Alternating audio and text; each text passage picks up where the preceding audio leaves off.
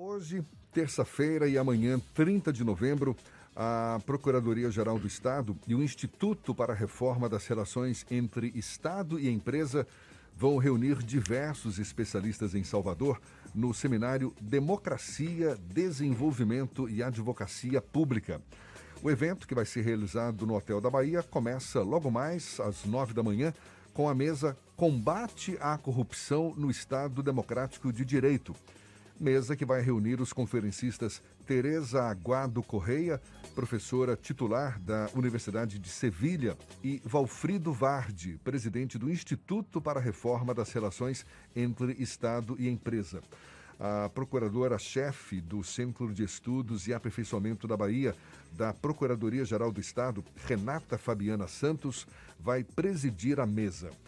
Sobre o assunto, a gente conversa agora com o Procurador-Geral do Estado, Paulo Moreno Carvalho, nosso convidado aqui no Issa Bahia. Um prazer tê-lo aqui conosco. Bom dia, Paulo. Bom dia, gente. Bom dia, Jefferson. Bom dia, Ernesto. Bom dia, Levi. É uma honra muito grande poder falar para vocês, todos os, os que nos assistem, todos os ouvintes. É, muito obrigado pelo espaço. Estou aqui à sua, à sua disposição. Qual a avaliação que você faz, Paulo, da importância de se discutir nesse momento a democracia, o desenvolvimento, a advocacia pública, ainda mais abrindo não é, esse evento com um debate que também traz um tema de grande importância, o combate à corrupção no Estado Democrático de Direito? Veja, a... vou falar até antes de, de, falar sobre o próprio seminário, eu vou falar até sobre esse tema, né? Porque é, é importante que a gente consiga criar um ambiente onde temas como corrupção, como que tem estado sempre muito em voga e serve para todo tipo de discurso político, ele seja enfrentado é, considerando o Estado Democrático de Direito.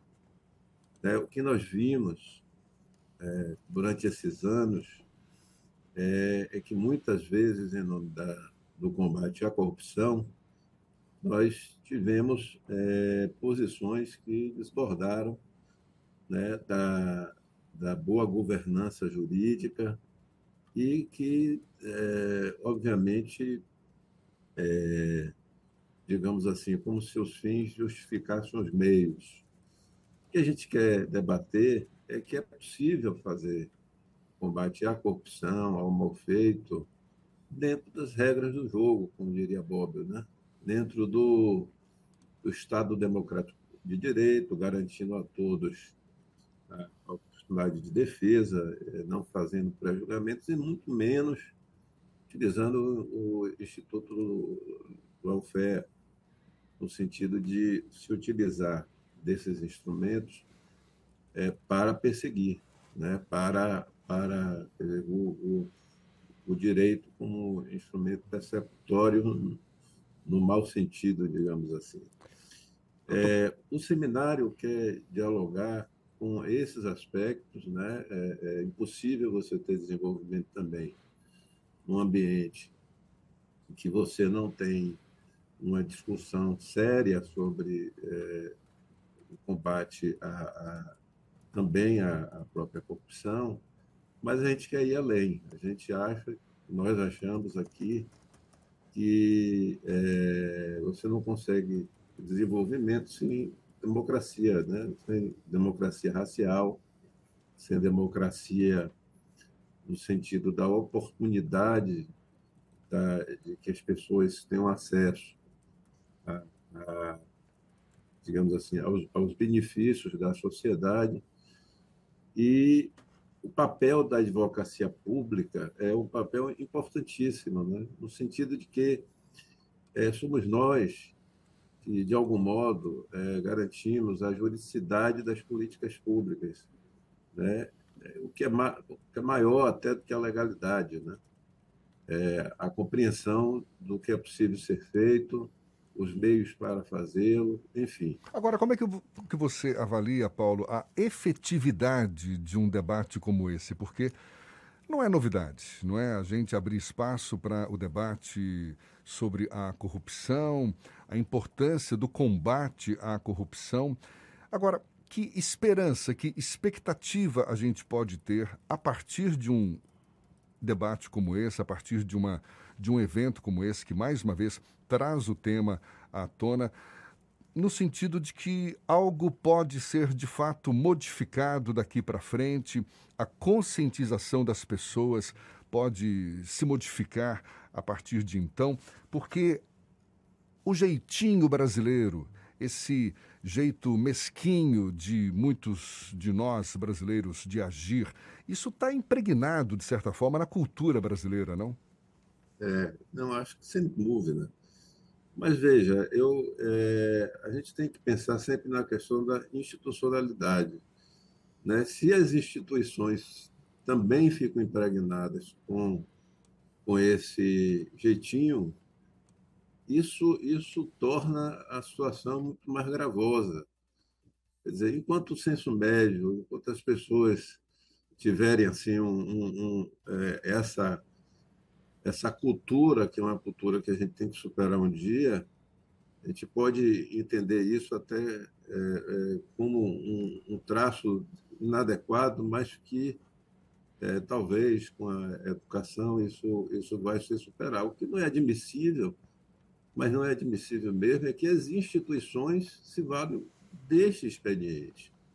Eu acho que a grande questão é essa: a gente precisa é, avançar numa discussão é, para dentro das instituições. É possível fazer o combate à corrupção sem se de, deixar levar pelo campo da sereia do, do, de, de atuações, é, digamos assim, espetaculosas e, e e desconsiderando é, aspectos minimamente relevantes assim do Estado democrático, da garantia do cidadão, é, é, eu acho que é, a gente vai ter um ambiente talvez propício no próximo momento que o Brasil vai viver de discutir efetivamente essas questões, porque é, parece que a, o combate à corrupção está atrelado a, muitas vezes, a violência. A violência contra o cidadão, a violência. E isso não é uma verdade. Eu acho que a gente tem que desconstruir essa máxima aí, e isso, infelizmente, está impregnado em algumas instituições. É por isso que o debate é importante no âmbito científico também. Perfeito. Doutor Paulo, bom dia. Ernesto aqui. Eu queria Boa fazer noite. uma pergunta exatamente sobre esse ponto, e até uma pergunta que nos ajuda a, a, esclarecer e não confundir o papel das procuradorias gerais e da advocacia pública, nesse caso, com uma instituição que ganhou uma proeminência muito grande nesses últimos anos, e sobretudo após a Constituição de 88, que é o Ministério Público. É, e muitas vezes a gente vê essas duas instâncias em oposição, as procuradorias, como a advocacia dos governos, né? ou estaduais ou municipais, e o Ministério Público. Por exemplo, já que estamos falando de combate à corrupção, quando se tem algum indício de corrupção em alguma obra, é muito comum ver o Ministério Público pedir um embargo. E a gente tem muita obra paralisada por ação é, do, do Ministério Público. Né? Como é que há esse ponto de equilíbrio, é, doutor Paulo, entre a eficiência que um governo precisa ter, a sua resolutividade ao mesmo tempo com todas as suas ações calçadas aí pela é, juridicidade de cada ato público e, ao mesmo tempo, o papel fiscalizador do, do Ministério Público, que às vezes transborda e causa embaraços também para a administração pública, não? Isso.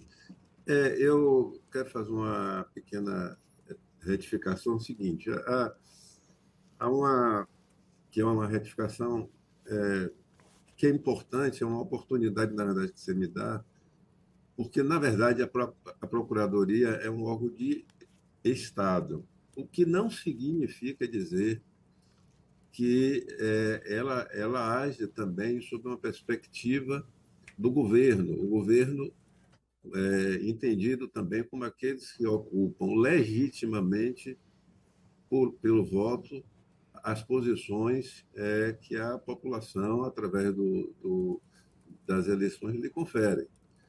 Feita esse, essa, esse, essa sinalização, eu quero crer assim que, a, que, o, que o MP, que o Ministério Público, na verdade, em linha geral, é, ajuda a administração ao apontar é, eventuais falhas, questionamentos, e, e, de fato, muitas vezes, há um tensionamento é, entre uma lógica, que é a lógica é, do Estado ou do município, com a lógica do MP, com a lógica do Ministério Público.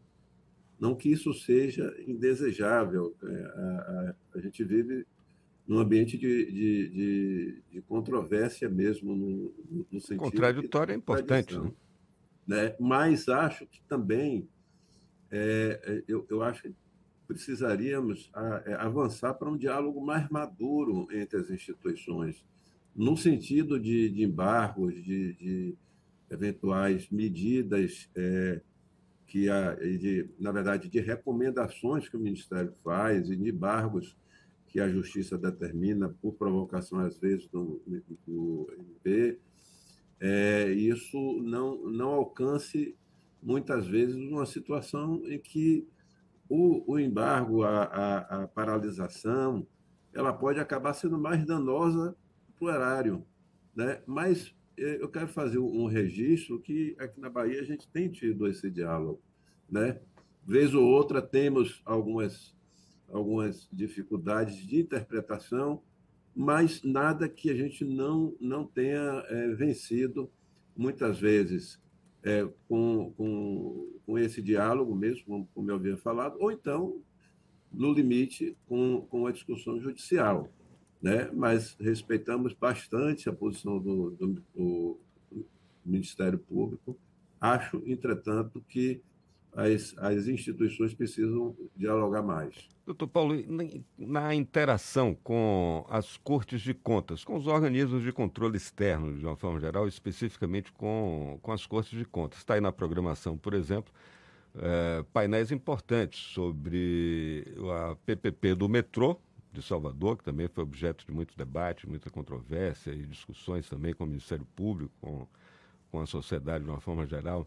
É, essa interação entre Ministério Público, Corte de Contas e a advocacia pública, o que é que nós, cidadãos, ganhamos com isso? Eu acho que ganhamos muito. Né? É, acho que é, precisamos, assim, o que, é que, o que é que acontece às vezes, Ernesto?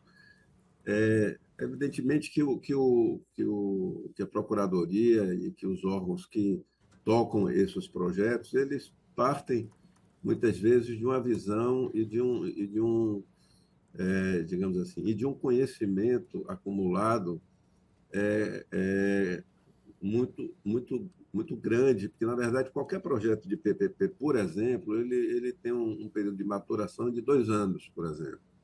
Mas acho é, que, por exemplo, aqui o TCE da Bahia se preparou muito no sentido de de, de que seus quadros possam dialogar.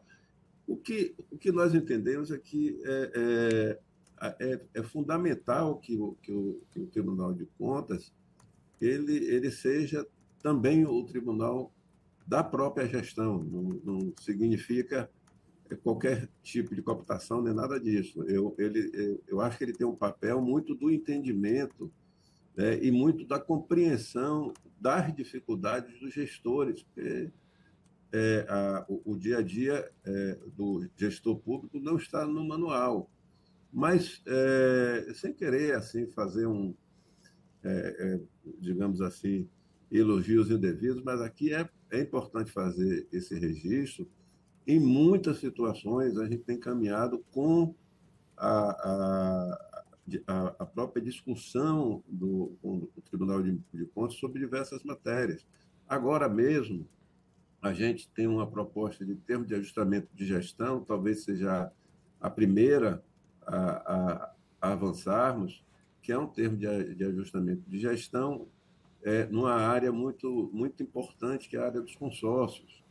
Né? Então, a, a, o TCE, ele, na medida em que ele se prepara, na medida em que ele é, tem, exerce com maior vigor seu caráter pedagógico, ele vai com certeza é, é, contribuir muito para o desenvolvimento. Um, um, Tribunal de Contas que jogue na defesa apenas, na defesa como se fosse um jogador, um back ali, ele, ele, ele de forma alguma, eu, eu acho que ele vai ter dificuldade de, de, de propor medidas que, que a gente consiga, é, digamos, avançar e desenvolver. O desenvolvimento é algo que depende de todo mundo, né?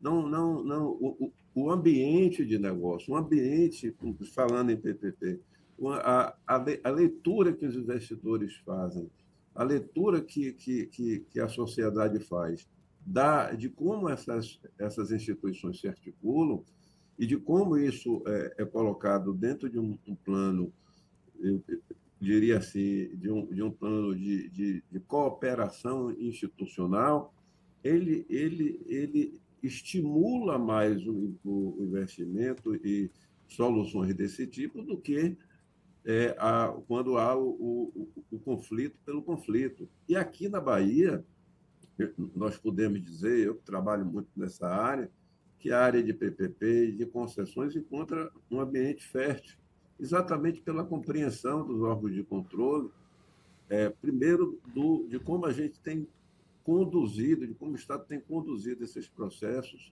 no diálogo também com as empresas. Né?